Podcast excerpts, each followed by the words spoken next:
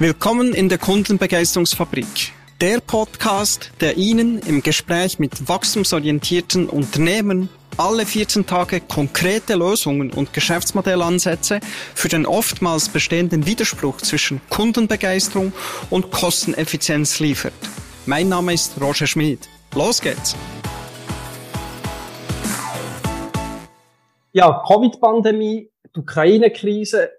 In der heutigen Folge von unserer Kundenbegeisterungsfabrik geht es unter anderem um die Frage, wie es einem Non-Profit-Unternehmen gelingt, in solchen herausfordernden Zeiten seine Spender bei Laune zu behalten. Und die Frau, mit der ich das heute diskutieren kann, die hat sich dieser Herausforderung gestellt, beziehungsweise sogar müssen, müssen stellen. Ja, man kann es wirklich so sagen, denn sie hat die Stelle als Geschäftsführerin der Krebsliga Schweiz im Oktober 2019 antreten. Also gut vier Monate bevor Covid nachher zur Pandemie ist erklärt wurde. Vorher hat sie sich vor allem einen Namen gemacht als Direktorin von verschiedenen Hirslanden-Kliniken, also im Gesundheitswesen. Ja, und schön finde ich, und was uns sicher verbindet, ist ihr Motto, nämlich von Menschen für Menschen. Genau darum geht es im Gesundheitswesen, aber auch bei mir im Service. Und damit herzlich willkommen, Daniela de la Cruz, Geschäftsführerin von der Krebsliga Schweiz, bei mir heute im Podcast die Kundenbegeisterungsfabrik. Merci vielmals, danke für die Einladung. Sehr gerne. Ja, über Daniela de la Cruz findet man sehr viel, wenn man geht googlen, aus dem beruflichen Alltag und über das Thema Krebs. Privat findet man nicht so viel. He? Zwischendurch irgendeinen kleinen Beitrag aus Südamerika, das ist etwas, was uns verbindet. Meine Frau ist eine Peruanerin und ich bin jetzt auch in Peru, darum ist alles ein bisschen improvisierter vielleicht als üblich. ja, dürfen vielleicht noch etwas über Daniela de la Cruz privat erfahren, so viel wie ihr wollt teilen natürlich, vielleicht etwas zu Familie, Hobbys und mir würde es natürlich interessieren, von wo das ihr stammt, von Südamerika, ich glaube nicht von Peru. Das ist richtig, fangen wir bei der letzten Frage an. Äh, mein Vater ist ursprünglich Kolumbianer, aber schon ja. seit vielen, vielen Jahren in Europa, respektive in der Schweiz, äh, daheim. Ähm, wir haben aber trotzdem ein sehr äh, ausgeprägtes und starkes Familiennetz, eine grosse Verwandtschaft, wie das so üblich ist. Und ähm, ich schätze auch immer den Austausch, dass man in diesen beiden Kulturen wie kann daheim sein Privat, ähm, ja, gehört man oder liest man vielleicht nicht so viel von mir, ähm, aber ich bin äh, Mami von einem elfjährigen Bub, bin verheiratet und so neben den beruflichen Herausforderungen ähm, finde ich den Ausgleich mit dem Hund, in der Natur, fahre auch TÜV. Ähm, oh. Allerdings komme ich nicht so oft dazu ähm, und habe angefangen, aufgrund von der Tätigkeit bei Hirsland, angefangen Golf zu spielen. Aber dort habe ich es über Platzreife ja noch nicht geschafft. Aber ich mache es sehr gern, weil auch das ist draussen und da kann man sich gut viel bewegen und es ist ein, ein sehr ähm, eigentlich komplexer Sport, muss man sagen ähm, wo ich ein bisschen unterschätzt habe am Anfang. Ich dachte, ja, das ist ja sowieso für die Pensionierten, aber es ist eben doch nicht so einfach, wie man meint. Früh nur anfangen. genau. Gut. Ja, wunderbar. Und lang läuft, wird ihr jetzt auch noch machen, oder? Aufgrund von... Seit ein paar Jahren schon. Aber eigentlich immer nur, wirklich immer nur fokussiert auf den Engadiner. Ähm, ja. Da bin ich ein bisschen mitgezogen worden vom ähm, ehemaligen Chef von mir, ähm, wo immer an Engadiner gegangen ist und irgendwann mal gesagt hat, jetzt hat er keine Lust mehr, immer allein zu gehen. Und da haben wir so ein kleines Team um ihn gebildet. Und ähm, das haben wir auch ein paar Jahre weitergezogen. Und das, der Spirit ähm, habe ich äh, extrem, finde ich sehr beeindruckend am Engadiner. Und ähm, da habe ich das eigentlich versucht, ein bisschen weiterzuziehen, dort, wo ich gerade arbeitstätig bin. Und nach einer längeren Corona-Pause beim Engadiner mitzumachen, hat es jetzt dieses Jahr wirklich wieder geklappt. Jetzt sind wir als Krebsliga-Team dabei gewesen und es ist ein sehr herausforderndes, sehr schwieriges ähm, äh, Setting gewesen das mal, aber äh, wieder einmal mehr wunderschön. Das hat funktioniert. Wunderbar. Merci vielmals. Ich denke, Krebs ist ja auch schon ein Thema, wo, wo sehr persönlich ist. Insofern finde ich schön, dass ihr uns ein bisschen geteilt habt, wer ihr seid als Privatperson. Ja, wenn wir ein bisschen ins Berufliche wechseln, der Lebenslauf von euch, ähm, da sieht man, ihr habt euch früh am Gesundheitswesen verschrieben. also nach einer kaufmännischen Grundausbildung, die für mich schon fast ein bisschen wie ein Fremdkörper äh, vorkommt, aber vielleicht ist das ja auch schon im Gesundheitswesen gewesen, das weiß ich nicht. Ähm, hat er dann eine Physiotherapie-Ausbildung gemacht und später noch Executive, äh, Executive Master im Health Service Management. Und er war seit zehn Jahren beim Gesundheitsdepartement vom Kanton Glarus gewesen. und äh, ja, hat da früher Führungsverantwortung übernommen. Und dann ist der Wechsel zur Hirslanden-Gruppe und dort hat er ja dann verschiedene Kliniken offenbar geführt und auch einige größere Veränderungen vorgenommen. Was treibt euch an ja, im Berufsleben und warum dann so der Wechsel aus dieser doch ja, eher profitorientierten Privatklinikwelt zu einem NPO, zu einer Krebsliga? Ja, also ich, ich, glaube, wenn man, wenn man so der einzelne, ähm, einzelne Arbeitgeber anschaut, äh, scheint äh, der Faden nicht so durchgängig oder durch, äh, so rot zu sein. Aber ähm, insgesamt ähm, habe ich eigentlich einen grossen Fokus immer darauf gehabt, das Gesundheitswesen und vielleicht auch die Schwierigkeiten im Gesundheitswesen aus ganz verschiedenen Perspektiven zu beleuchten. Mhm. Und wie Sie richtig sagen, habe ich ähm, angefangen als Physiotherapeutin und äh, zur äh, betriebswirtschaftlichen Ausbildung komme ich gerade am Anfang. Die hat mir sehr vielen Stationen nachher, glaube ich, auch einen guten Weg geleitet, ähm, eben auch die weiteren Fragestellungen gut können zu verstehen und zu erfassen und mich da auch können weiterzuentwickeln. Und als Physiotherapeutin hat man einen 1 zu 1 Klient- oder Patientenkontakt. Ähm, man hört von den Sorgen, von den Breschen, von den Schwierigkeiten, wo einem das eigentliche Problem, das man gerade hat, ähm, ähm, ähm, bietet und versucht in dem 1 zu 1 Kontakt eigentlich das Beste mit dem Patient, immer mit dem Patient rauszuholen. Der Physiotherapeut kann nie allein etwas erreichen. Er muss, eigentlich der Patient ist das Medium und mit der Einstellung vom Patienten ist, ist ähm, eigentlich das, also ein, ein, ein Nonplusultra, damit man nachher vorwärts kommt. Und äh, ich bin dann wirklich sehr schnell in Führungsverantwortung gekommen, wo mir dann eben der betriebswirtschaftliche Hintergrund auch wieder sehr dienlich war. Ähm, und habe nachher eigentlich so einen zehnjährigen Exkurs gemacht in, in eine kantonale Verwaltung. Und dort äh, bin ich sehr breit, was ein sehr kleiner Kanton ist, sehr breit zuständig gewesen, sowohl für sämtliche aufsichtsrechtliche Fragen, aber auch für Gesetzgebungs, äh, Vorbereitung von Gesetzgebungsprojekten. Und zwar nicht nur im eigentlichen Gesundheitswesen, das wir kennen, sondern da ist der Veterinärdienst, Kantonsapotheker, da ist alles dabei gewesen. Okay. Und ähm, äh, es ist aber nicht das Gesundheitsdepartement äh, allein gewesen, sondern es ist das Departement Finanzen und Gesundheit gewesen.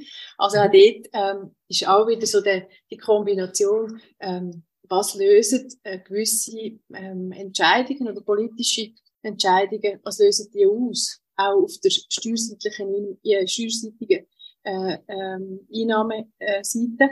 Und das hat hat auch wieder mir der, der Horizont ähm, erweitert. Und ins Gesundheitswesen zurück zu Hirslanden bin ich eigentlich gegangen, weil ich nach doch fundamentalen rechtlichen Veränderungen, wir haben äh, die neue Spitalfinanzierung gehabt, die man 2007 verabschiedet hat und 2012 eingeführt worden ist. Ähm, es hat eine Pflegefinanzierung neu gegeben, ab 2011. Und das sind eigentlich sehr einschneidende KVG, also Krankenversicherungsgesetzgebungspaket gewesen. Und da habe ich mich 2015 entschieden, wirklich den Wechsel wieder zu machen in, in die Leistungserbringung, um zu schauen, was, wie kommt jetzt das dort an? Und mit welchen Herausforderungen ist man jetzt im Spital aufgrund von diesen Veränderungen auch, auch ähm, äh, konfrontiert. Mhm. Das heisst, also auspacken, was wir gemacht haben. ja, sozusagen, genau. Oder einfach vor allem auch zu schauen, ähm, wo, wo, wo müsste jetzt dort ähm, der Hebel ansetzen in der Leistungserbringung. Mhm. Und da sind die Rahmenbedingungen wirklich fundamental anders geworden. Oder man ist von einer Finanzierung von Häusern, von Spitälern, übergegangen in eine Finanzierung von der Leistungserbringung pro Patient. Ja. Und das ist ein fundamentaler Wechsel im Gesundheitswesen, wo sich dann auch, äh, wo, wo weitere Konsequenzen hatte. Mhm. Mhm. Also habe ich eigentlich den 1 zu 1 Kontakt mit dem Patienten gehabt, irgendwann nicht mehr.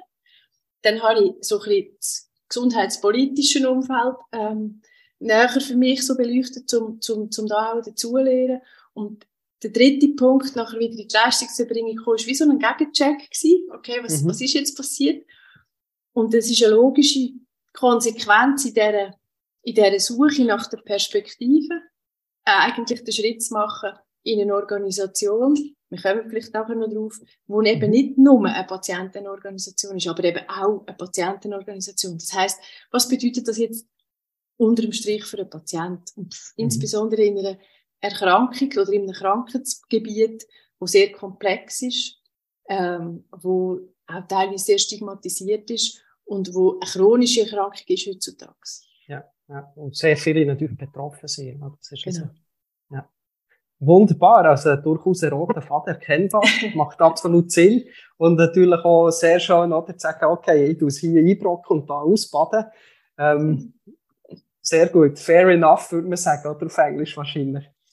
Sehr gut. Ähm, und äh, ja, es ist tatsächlich so, ich werde jetzt noch auf die verschiedenen Stakeholder eingehen, um den englischen Begriff zu brauchen, die Anspruchsgruppe, die ihr habt. Es ist ein komplexes Umfeld bei einer Krebsliga. Und äh, ja, ich kann mir schon eben vorstellen, dass bei all diesen unterschiedlichen Interessengruppen es doch ähm, schwierig ist, irgendwie die alle auf einen Nenner zu bringen und dort dann überhaupt irgendwo klare Ziele für eine Krebsliga Schweiz äh, abzuleiten. Wie macht ihr das? Wie geht ihr mit dem um? Ich muss vielleicht auch noch mal ein bisschen den Rahmen ähm, zur Einordnung stecken. Krebsliga mhm. Schweiz ist Dachorganisation von ähm, kantonalen und regionalen Krebsligen. Das heißt, wir sind eigentlich in der Schweiz sehr gut äh, abdeckt mit ähm, auf Krebsthematik spezialisierte ähm, äh, Vereine, wo immer äh, die Krebs, der Krebsliga-Brand haben. Und mhm. das sind unsere Mitglieder, das sind unsere Mitgliedorganisationen.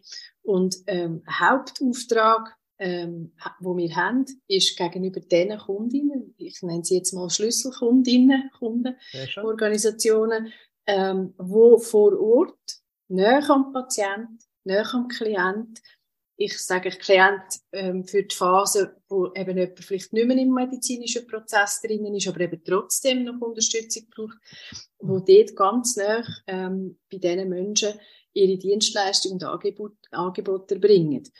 Und das sind ähm, ganz vielfältige Angebote. Das fängt äh, bei der Sozialberatung an, äh, geht weiter über, äh, man erkennt, es bestehen finanzielle Probleme und man muss Unterstützung bieten mit der Sozialberatung, aber vielleicht eben auch finanziell.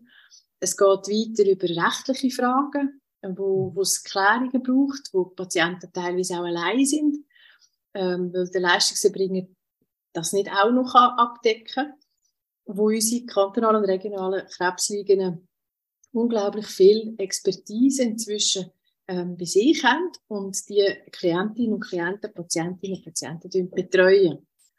Und unsere Aufgabe als Dachorganisation ist es, sie dabei zu unterstützen, sei es mit spezifischem, spezialisiertem Wissen, mit Expertinnen und Experten, soweit es die braucht, äh, wo wir ihnen zur Verfügung stellen, um, um sie können zu beraten, damit sie ihre Beratungsleistung optimal können erbringen können. Äh, ein zweiter sicher grosser Punkt oder Aufgabenbereich von uns in dem Zusammenhang mit den Mitgliedorganisationen ist, ähm, alle die Fragen rund um Kostenoptimierungsprozess, wo können wir Synergien nutzen, ihnen etwas anbieten, damit sie es nicht selber müssen, ähm, abdecken oder selber müssen in Interaktion treten mit anderen Unternehmen. Das fängt von der IT irgendwo bei der IT an. Das, wenn man das ganz weit denkt, ähm, hat das noch unglaublich viel Potenzial und da sind wir auf dem Weg. Stichwort Zielsetzung, das ist sicher eine Zielsetzung, die wir in der Verbandsstrategie drin haben, dass wir dort ähm, sämtliche Synergie äh, Optionen, die wir haben, prüfen und uns da auch immer mehr verdichten. Ähm, Krebsliga Schweiz hat dann sicher auch aufgrund von ihrem nationalen Ausprägungscharakter ähm, einen wichtigen Auftrag mit ganz, ganz vielen unterschiedlichen Stakeholdern im Austausch zu bleiben. Da sind ähm, äh, Expertinnen und Experten im Krebsbereich, in der Forschung, in der Prävention, ähm, in der Nachsorge, palliativ. Wir sind ähm, mit ganz vielen Akteuren im engen Austausch, arbeiten kooperativ und kollaborativ miteinander zusammen. Ähm, wir versuchen sicher uns auch politisch dort einzubringen, wo wir den Eindruck haben, da braucht es in der Versorgung eine Verbesserung zugunsten von Krebsbetroffenen oder zugunsten von Menschen, ähm, äh, damit sie eben für eine Krebsprävention entsprechend informiert und sensibilisiert werden können. Aber auch im ganzen Zusammenhang mit, ich tritt jetzt die letzte Lebensphase an, was mache ich jetzt und wie geht es mir und meinem Umfeld. Auch dort gibt es ganz, ganz viele äh, Rahmenbedingungen, die man sicher noch muss optimieren und wo wir versuchen, versuchen uns sehr konstruktiv einzubringen. Also das heißt, wir versuchen auf vielen Ebenen Partnerschaften einzugehen, Gemeinsamkeiten und, äh, zu, zu finden und Allianzen zu schaffen. Ähm, immer mit dem Blick, ähm, was bedeutet eine Intervention oder eine Rahmenbedingung für die Krebsbetroffenen und ihre Angehörigen. Und ein dritter sicher seit jeher für uns wichtiger Punkt ist Krebsforschung. Ja. Und zwar die unabhängige, ähm, äh, nicht industrietriebene Krebsforschung, ähm, wo, wo wir einfach uns immer wieder ähm, äh, eingegeben haben, aber auch finanzielle Unterstützung bietet, zusammen mit unserer Schwesterorganisation ähm, Stiftung Krebsforschung Schweiz, ähm, wo wir versuchen, ähm, gute Studienprojekte zu unterstützen, damit wir eben für die Krebsversorgung äh, bestmögliche Voraussetzungen können schaffen Wow, Wahnsinn, ja. Also, man sieht deutlich, das ist ein riesiges Feld, das ihr da bearbeitet. Ähm, und trotzdem gelingt es euch eben, ja, die Partnerschaft, die Gemeinsamkeiten, die Allianzen rauszuschaffen und, und entsprechend ihre Ziele zu formulieren. Genau. Also Chapeau an der Stelle für diese Riesenleistung. Was so schön ist, äh, ich meine, die sprechen jetzt ein bisschen an, die kantonalen Krebsligen, eben, der hat erklärt, wie die aufgestellt sind, das ist vielleicht auch nicht allen klar. Äh, und äh, eben zu sehen, eigentlich sind das so wie eine Art wie auch interne Kunden. Und die nennen so äh, sie Schlüsselkunden, weil sie bringen nicht die Leistung gegenüber denen, die es tatsächlich äh, betroffen sind halt von dieser Krankheit, ähm, Krebs direkt oder indirekt. Und äh, ja, der Spannungsbogen hat er schön aufgezeigt. Wunderbar, sehr schön. Ja, ähm, eben, habe schon eingangs gesagt, wir haben eine schwierige Zeit jetzt auch hinter uns gehabt, nebst dem, weil das Geschäft schon, schon eben komplex ist. Äh, wir haben zwei Jahre Pandemie gehabt, wir haben jetzt ein Jahr Ukraine-Krieg und alle Folgen daraus raus. Wir haben die Erdbeben in Syrien, Türkei gehabt. Äh, ich bin jetzt gerade in Peru, im Norden von Peru gibt es jetzt gerade Überschwemmungen. Auch schon hat es Veränderungen gegeben Arbeitswelt äh, hat sich zum Teil radikal verändert. Covid hat Digitalisierung vorantrieben, oder? Sehen wir ja gerne noch. Persönliche Kontakte sind damit zunehmend digital gewichen. Ähm, ja, es hat einen Haufen Turbulenzen gegeben in vielen Unternehmungen. Viele haben auch Kurzarbeit müssen anmelden, Projekte gestoppt worden, Marketingmittel sind eingefroren worden. Und, und ja, viele Privatpersonen haben auch Angst gehabt um, um ihre Jobs, ihre Existenz und haben eigentlich nicht zuletzt auch, ähm, den Job zum Teil verloren.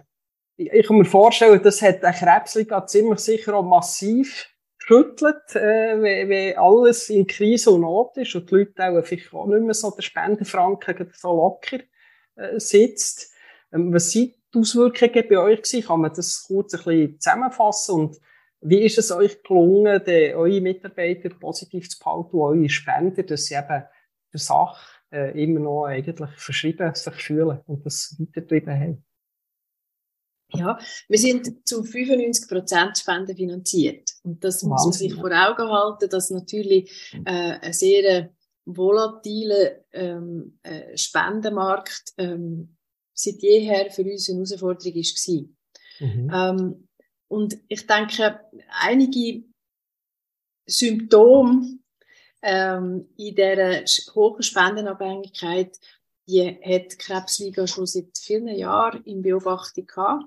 Ähm, möglicherweise mh, hm, auch, weil, weil der Bedarf nicht da war, aber nicht ähm, in konsequente Massnahmen umgesetzt.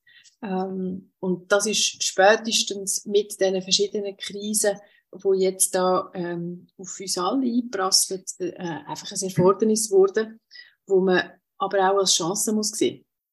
Mhm. Ähm, mhm. Auch zu testen und Chancen und, und Krisen erprobt zu werden und, und sich auch auf den Weg zu machen und nicht einfach äh, immer mit dem eventuell, wenn es mal wäre, müsste schaffen. Das ist ja für die Mitarbeiter sehr ermüdend.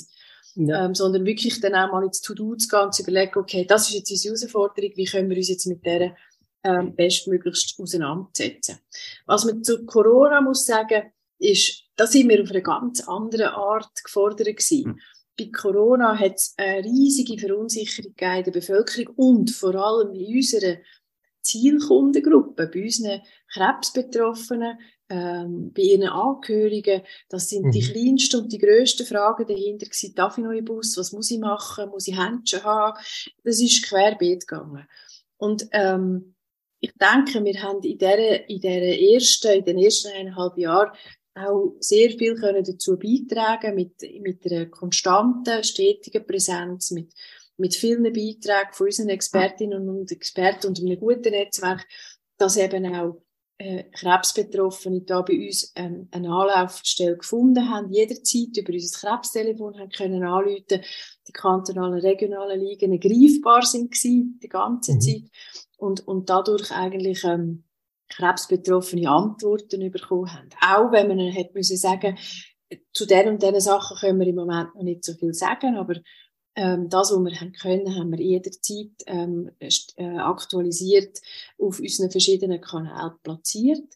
Und wir sind auch viel gefragt worden von Medien, äh, von, von, ähm, von Bundesstellen, wie wir eine Situation einschätzen.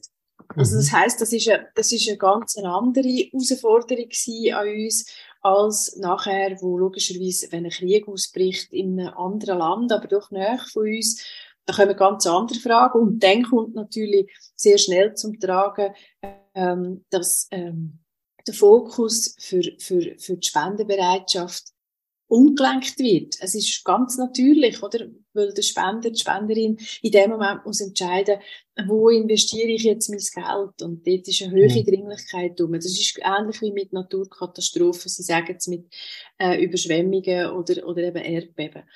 Mhm. Ähm, während, der, während dem Beginn von der Ukraine-Krise ist, ist sicher wichtig gewesen, dass wir ähm, haben können der, der, der Krebstelefondienst ähm, auch auf Ukrainisch anbieten, auf Russisch, ähm, dass okay. wir da schriftlich vor allem haben können Informationen zur Verfügung stellen, weil es doch einige Betroffene aus diesen Ländern gegeben hat, die zu uns in die Schweiz gekommen sind und irgendwo schnellstmöglich haben müssen ähm, äh, eine Weiterbehandlung garantiert bekommen.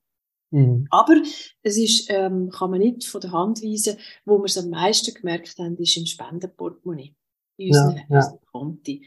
Und ähm, ich bin umso dankbarer, dass ich, dass ich auf eine Belegschaft kann zählen, wo, wo, wo sehr ähm, kostenbewusst ist, wo auch sehr proaktiv Sachen hinterfragt.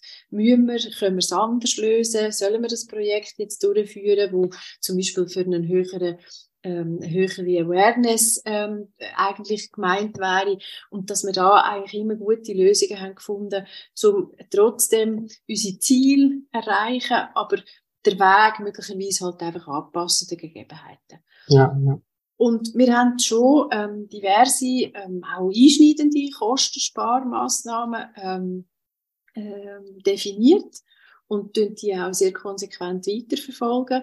Ähm, wir haben auch Angebotsbereich oder Dienstleistungsbereich ähm, super überprüft. Braucht es die heute noch? Eben wegen dem digitalen, ähm, stark forcierten digitalen Wandel äh, müssen wir umstellen. Brauchen wir gewisse Ressourcen vielleicht gar nicht mit der gleichen, äh, im gleichen Umfang.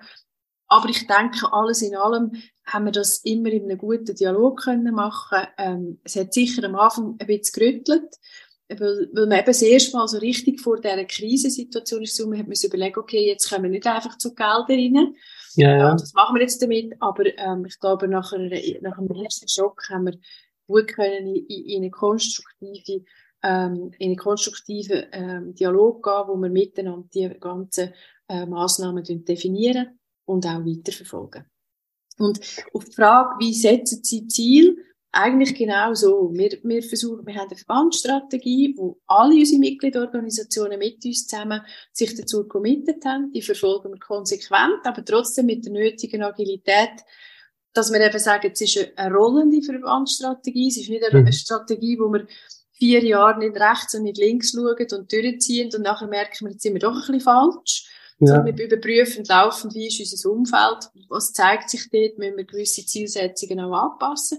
Und das Gleiche gilt für Krebsliga Schweiz, weil als Dachorganisation ähm, können wir nicht Zielsetzungen verfolgen, die im gesamten strategisch dann nicht dienlich wären. Und, und so versuchen wir das eigentlich laufend abzugleichen und in der Krebsliga dann wirklich auch ganz konkrete operative Zielsetzungen daraus formulieren. Schön. Ja, wenn ich es zusammenfasse, wirklich Krise habt ihr als durchaus Chancen auch angeschaut und äh, konstruktiv seid damit umgegangen, sei es für die eigene Organisation, als eben auch immer noch da gewesen für äh, eigentlich alle, die euch gebraucht haben. Ähm, das ist der Sinn von solchen Organisationen. Trotzdem, in der Situation selber ist es äh, doch recht anspruchsvoll. Aber besten Dank für die Ausführungen. Es ist wirklich sehr schön, wie ihr das gelöst habt. Also offenbar seid ihr da äh, sehr geschickt an die ganze Sache hergegangen. Und ich glaube eben, einige, denke ich, Hinweise geben es für andere, die jetzt hier zulassen, wie man mit der Agilität kann umgehen und mit, mit, mit so Situationen. Ähm, ich werde das äh, Fundraising-Thema noch ein bisschen aufgreifen. Ähm, es ist auch wichtig, eben, dass ihr Kundenbindung habt, Kundenloyalität, beziehungsweise ihr redet eher von Spenderbindung, Spenderloyalität. Äh, das ist ein Thema, das ja breit diskutiert wird, immer wieder im Fundraising. Ich habe ähm, einem Interview im Fundraising-Magazin äh, gelesen vom Experten Alexander Buchinger. Äh, er hat dort irgendwie gesagt, dass, dass es ganz wichtig ist, eben, dass man das Bedürfnis der Spenderinnen und Spender im Mittelpunkt stellt und nicht den Bedarf von der Organisation. Wenn ich jetzt ein bisschen kritisch bin ähm, und die, Spendenaufrufe so ein bisschen anschaue, habe ich auch das Gefühl, dass das äh, auch nicht überall so klar ist. Ähm, wenn ich sehe, wie viele Aufrufe das da kommen und wie die formuliert sind etc., fühle ich mich persönlich eher genervt. Ich kann mir vorstellen, dass es vielen anderen auch so geht. Was macht Krebsliga anders? Wie gelingt es euch, der Spender und seine Bedürfnisse im Mittelpunkt zu stellen? Ähm, also, was man wirklich darf sagen, und wir sind sehr dankbar, und also wir haben eine sehr eine treue Spenderschaft. Ähm, teilweise über viele Jahrzehnte. Mhm. Ähm, und die Spenderinnen und Spender, die, die, die tun zum Teil Kleinstbeträge ähm, wirklich investieren, weil sie überzeugt sind davon, dass, ähm, und wir das auch ihnen immer wieder versuchen zu belegen, ähm, dass das Spendengeld ähm, achtsam, sorgsam, aber eben auch den, den Krebsbetroffenen zugutekommt. Mhm. Ähm, und und ja, die Spendenaufrufe in diesen verschiedenen CEVO-Fenstern, die sind natürlich ein bisschen ähm, ärgerlich. Man hat dann den Eindruck, jetzt kommt schon wieder so ein Briefchen. Und trotzdem ähm, verzeichnen wir dort eine sehr hohe Stabilität. Mhm.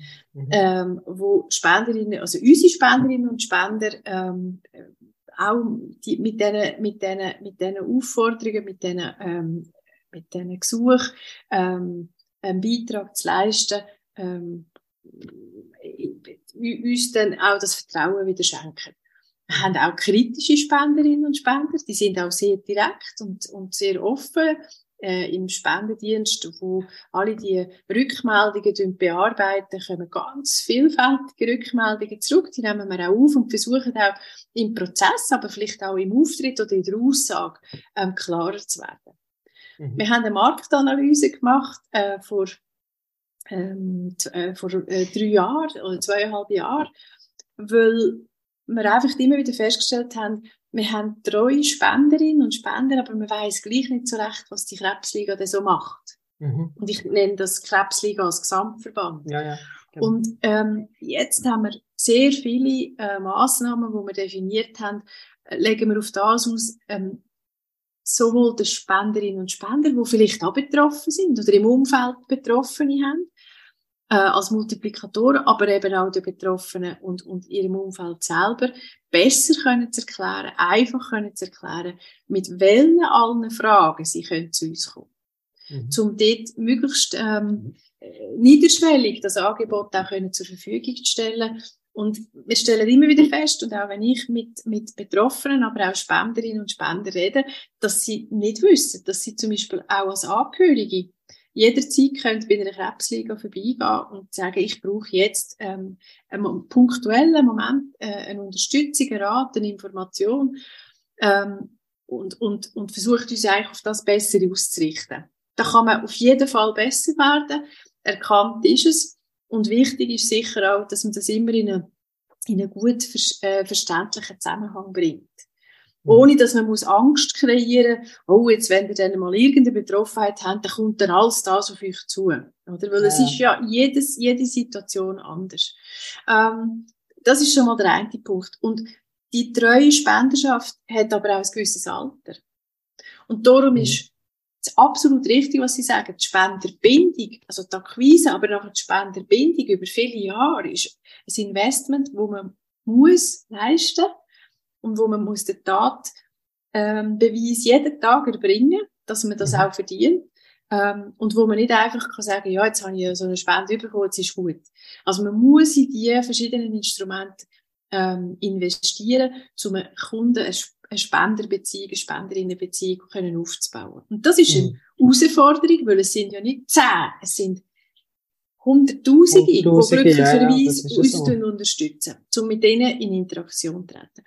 Und der zweite Punkt ist, wir haben immer mehr digital affine Spenderinnen und Spender. Mhm. Und die muss man ganz anders ähm, begrüßen. Bei denen gibt es ganz andere Incentives, die dazu führen, dass sie sich wollen, ähm, äh, verpflichten oder committen. Und da gibt es natürlich eine Vielzahl von verschiedenen Möglichkeiten und Instrumenten. Und die sind wir am Austesten, sind wir am entwickeln. Ähm, da muss man sicher auch immer schauen, was passt auch zu unseren Werten, zu unserer ja. Kultur und zu unserer, zu unserer Raison d'être. Und mhm. trotzdem darf man nicht einfach an dem, an dem digitalen Markt ähm, vorbeilaufen. Sehr schön. Ja, das ist letztendlich eine schöne Überleitung. Ich habe in die Richtung schon so ein bisschen suchen, eben mit dieser ganzen Digitalisierung. Der hat die Antwort schon wieder vorweggenommen. Also durch Print, Mailing, ist nach wie vor ein grosses Thema und wird so noch ein Zeitchen bleiben, wenn ich das so darf ja. zusammenfassen. Trotzdem eben das ganze Online-Thema ist äh, auch neu natürlich. Also da denke ich, haben eben die Fundraising-Organisationen immer eine rechte Herausforderung und müssen auch ziemlich zeitnah auf solche Entwicklungen reagieren. Das ist durchaus eine Beobachtung. Ich glaube, das ist schon etwas, was die Leute so ein bisschen unterschätzen, wenn man, wenn man an so NPOs denkt. Und ja, Angebot entwickeln, das ist das Thema, das ihr ja schon in der früheren, zu der früheren Frage ein bisschen, äh, aufgegriffen habt.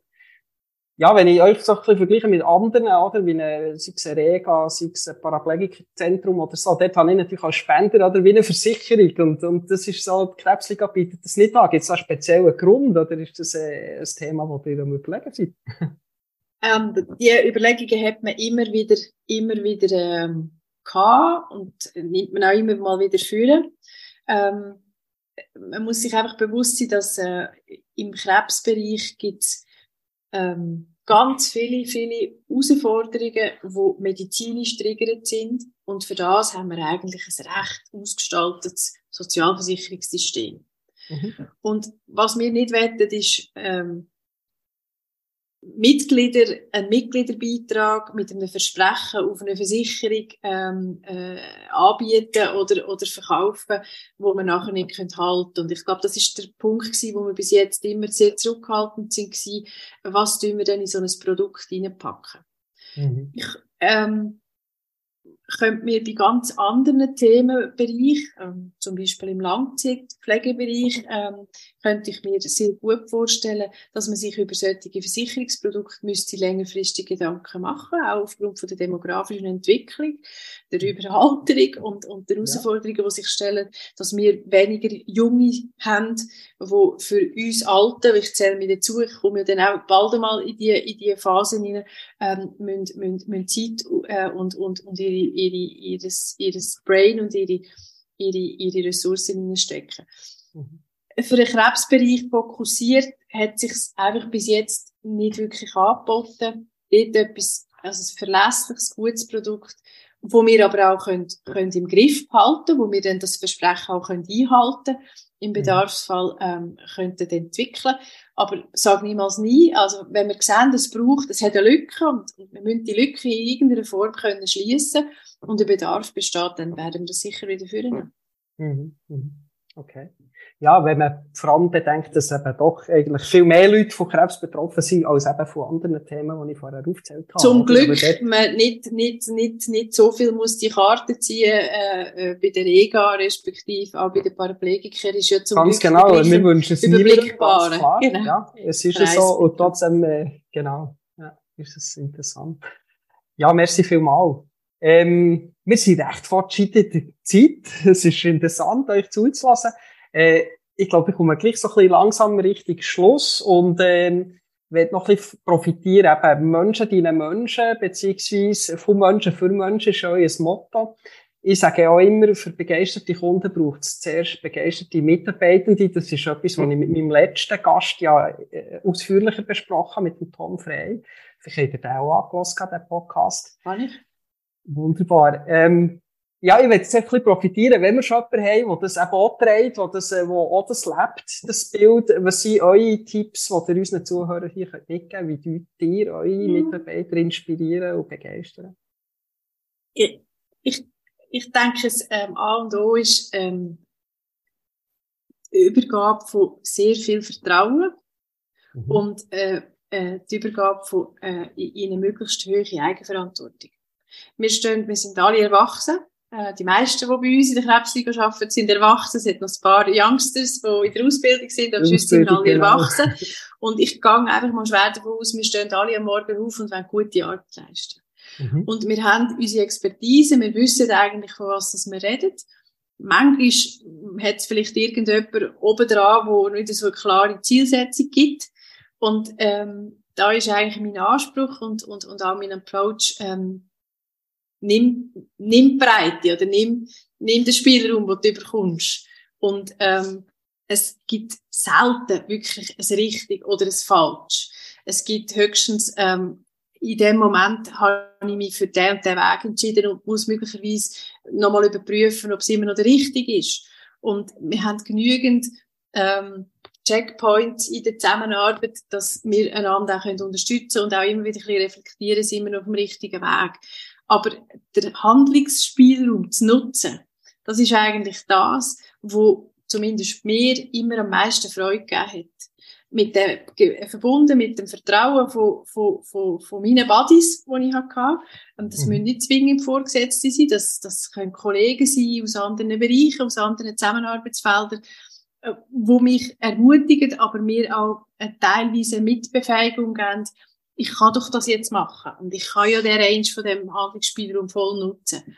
Und, ähm, und, und da wirklich die, die, die, ähm, das, das, ähm, das Motivieren, den Mut zu nehmen, auch wenn man ihn vielleicht am Anfang nicht so hat und das Gefühl, uh, wieso mache ich das, bin ich da ganz allein, den zu nehmen, weil man nachher merkt, es ist ja gut gewesen, es ist gut gegangen und ich habe daraus gelernt ja. für den nächsten Schritt. Mein beruflicher Werdegang ähm, ist eigentlich nur so zustande gekommen, dass ich immer mit Leuten hat dürfen zusammenarbeiten, die mir viel Vertrauen geschenkt haben, auch Vertrauensvorschuss geschenkt haben, wo ich selbstverständlich nicht habe enttäuschen ähm, und wo mich den Handlungsspielraum haben auch noch voll ausreizen und ich bin an dem gewachsen. Ich habe ganz viel gelernt auf diesen verschiedenen Stationen und habe aber auch dadurch immer den Mut gehabt, zu sagen, ich versuche das. Das ähm, mhm. wird schon klappen. Und ja. Äh, ich glaube, das äh, den Mitarbeiter jeden Tag bei kleinsten oder größeren Begegnungen überzubringen aus meiner ähm, äh, Perspektive, das ist, glaube das, was nachher insgesamt so einen Spirit gibt. Ähm, wir schaffen das und ich bin aber auch nicht allein. Wenn ich das Gefühl habe, das, das tut jetzt meinen Rahmen sprengen, dann kann ich zurückgreifen und kann fragen oder Hilfe holen oder irgendjemand gibt mir eine gute Empfehlung. Wunderbar. Also eben doch fördern und fordern und Vertrauen geben und ja. die, Leute zu ermutigen, dass sie eben selber Zutrauen haben, ähm, Herausforderungen anzupacken und selbstständig zu lösen. Eine ja. Kultur in die Richtung zu entwickeln. Ganz genau. Das ist sicher etwas, was wir gerne so mitnehmen. Ja, machen wir noch schnell einen Blick in die Glaskugel, so zum wirklich abrunden. Ähm, keine Angst, wir werden euch nicht behaften. Trotzdem, wie geht's weiter? Was ist so die Herausforderung jetzt im Fundraising-Bereich? Äh, Spendenverhalten, gibt es bald eben keine Spendenmailings mehr, wobei ein bisschen haben wir das schon beantwortet für Krebsliga. Einfach so ganz kurz, was denkt ihr, ist so die Zukunft die größeren ja. Trends bei euch?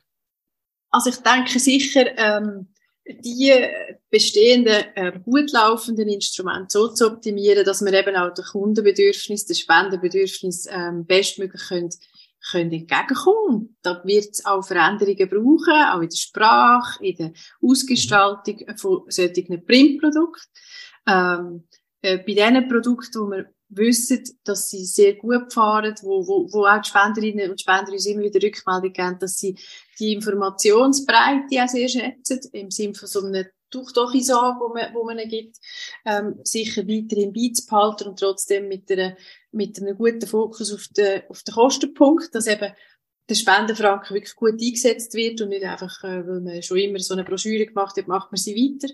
Genau. Ähm, mehr zu investieren in, in digitale Produkte, wo wir den Eindruck haben, da haben wir, das haben wir gut im Griff, das können wir auch ähm, mit unseren Botschaften gut verbinden. Das ist auch nicht für jedes, für jedes Medium oder für jeden Kanal gleich. Ähm, und ähm, was sicher wichtig ist, ist auch versuchen, auf andere Art auch direkt persönlich ähm, stärker noch ähm, mit, mit Spenderinnen, Spender, Krebsbetroffenen, äh, Expertinnen und Experten durchmischt ähm, in Kontakt zu treten, persönlich. Und zwar nicht ich, sondern wir alle.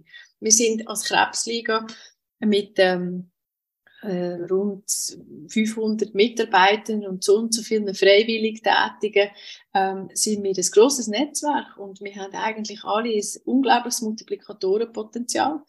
Mhm. Und, und zum uns auch greifbar, nahbar machen, ähm, mit allen Facetten auch auf, auf Kritik können so einzugehen. Ich glaube, das ist auch ein wichtiger Punkt, wo wir werden müssen in der Zukunft weiter schauen. Merci vielmals und an der Stelle ein grosses Merci an Krebsliga, an die Mitarbeiter der Krebsliga, an eure Partner, wo, ja, wo die wichtige und wertvolle Arbeit leisten im Zusammenhang um das Thema vom Erforschen, von Prävention, von Bekämpfung von Krebs und von Krebsbetroffenen und ihren Angehörigen. Merci vielmals. Wer für Krebsliga will spenden, der kann das sehr gerne natürlich machen. Auf äh, www.krebsliga.ch findet man alle Möglichkeiten, analog wie digital. Also sehr gerne. Es kommt in die richtigen Hände und das richtige Ort. Merci vielmals, Daniela Dela Cruz, für das spannende, sehr aufschlussreiche Gespräch und die vielen Einblicke in eure Organisation. Ich wünsche an der Stelle alles Gute, gute Gesundheit und auch weiterhin viel Erfolg.